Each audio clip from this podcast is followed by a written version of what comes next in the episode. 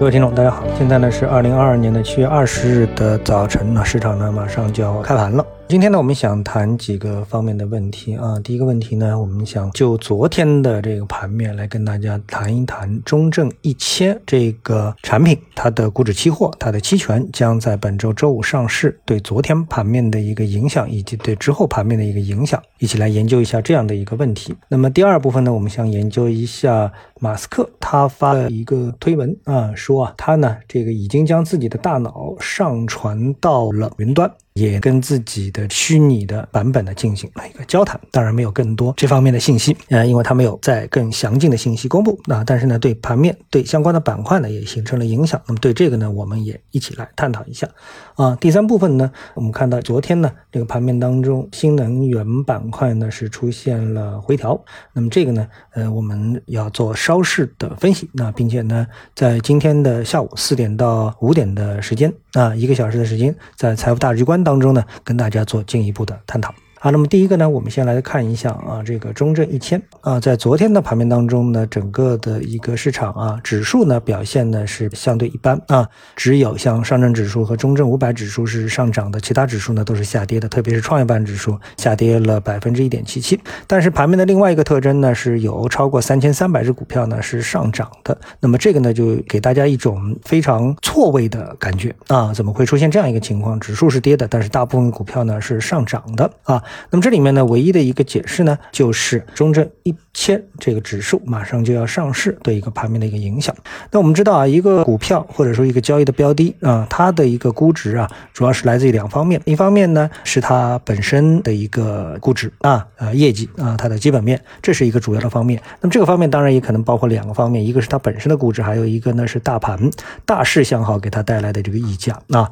那么还有一个方面啊，这个也是非常重要的，那就是流动动性溢价。那么一个股票呢，在一个流动性非常好的市场当中呢，那么它的一个价格呢，就相对会比较高一点。所以呢，从历史上来看，我们 A 股的这个股票，它的流动性溢价一直都是比较明显的超过港股啊，甚至超过美股。那么就是这样一个道理。比如说像我们的 A H 股啊，同样的股票同股同权，但是呢，这个 H 股呢就要比 A 股便宜很多。啊，那么这个 A H 股的指数啊，这个溢价指数呢，一直呢都是显示出 A 股要比 H 股贵啊。呃，所以呢，中证一千指数推出之后，那么成为了一个期货和期权的这么一个新的工具啊。那这个工具呢，对于交易者而言的话呢，使得它呢，因为有了这个交易对冲的这么一个工具，所以呢，它在大胆的持有这样一个指数产品，包括呢，因为这个指数呢有更多的 E T F 的这个产品的这个上市，那么给呢这个一千个股票的一个标的呢提供了进一步的流动性的支撑，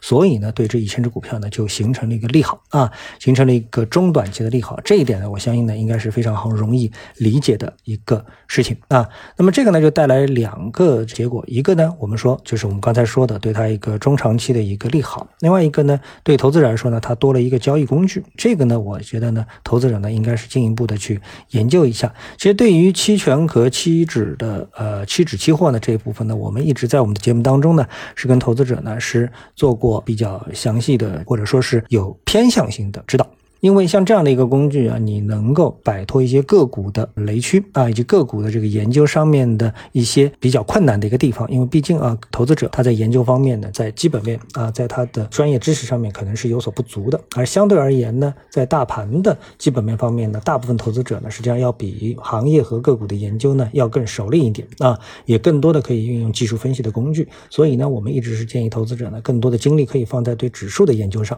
而在指数的研究上呢，这个时候。那如果说是有可以适合的交易工具的话，那就是最好啊。没有交易工具的话，那你指数研究的再好，其实也是没有什么太多的用处啊。比如说我们像上证指数，那上证指数它是没有一个交易工具的，因为没有上证指数的期货和期权，所以呢，你对上证指数进行一个很深入的研究呢，其实意义不大啊。反正呢，像这个上证五零、沪深三零零、中证五零零啊，包括现在马上要推出的中证一千这些指数，它们呢是有期货和期权。船的交易工具的，所以呢，对他们的研究呢，实际上是有非常大的交易上的一个意义的。所以呢，这一点呢，我觉得投资者呢可以啊认真的这个研究。当然，这里补充一点啊，从长期来看的话呢，那么指数也好，个股也好，它的主要的价值，它的价格取决于它的价值啊，它的这个估值，而不是呢完完全全的取决于流动性。所以呢，我们从更长远来看的话呢，这仅仅是一个交易工具啊。好，那么第二部分呢，我们来聊一下马斯克的这个事情。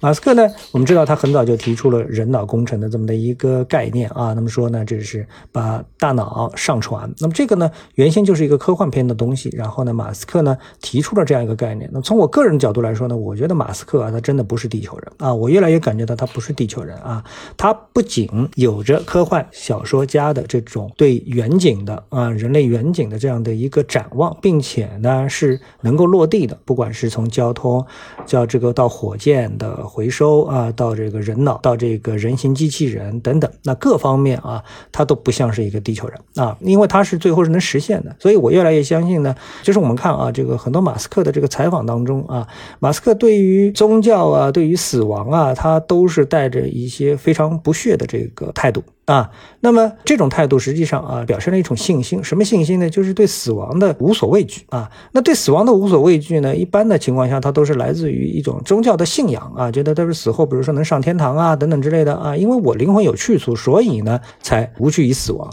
但假如说是从科学的角度来说的话啊，它能够解决一个自己人类意识上传的这么的一个问题，那么也就是从另外一个问题上解决了永生。那么解决了永生的问题，当然你就不需要去惧怕死亡，对对不对啊？这是用手是用方法啊，找到了方法去解决永生的这么的一个问题。所以呢，我觉得啊，马斯克他越来越不像是一个地球人，他解决了地球人几千几万年以来都想要解决的问题啊。那么似乎呢，在他的这个引领之下啊，这事情啊越来越近了。啊，越来越近了，所以呢，呃，这一点啊，我觉得投资者啊，嗯，或者说我们普通人都，即使不从投资的角度，也可以去认真的跟踪一下啊，到底这个马斯克能够把人类啊引到什么样一个地方啊？因为在这个永生的这个层面上面啊，人的世界观啊、三观啊等等都会发生剧烈的一个变化。原来的这个对财富的观念啊、财富观啊、所谓的价值观啊、人生观啊等等啊，都会发生本质的变化啊。所以这个方向啊，确实是值得大家呃认真的跟一跟，不用把。把它完全的当成科幻小说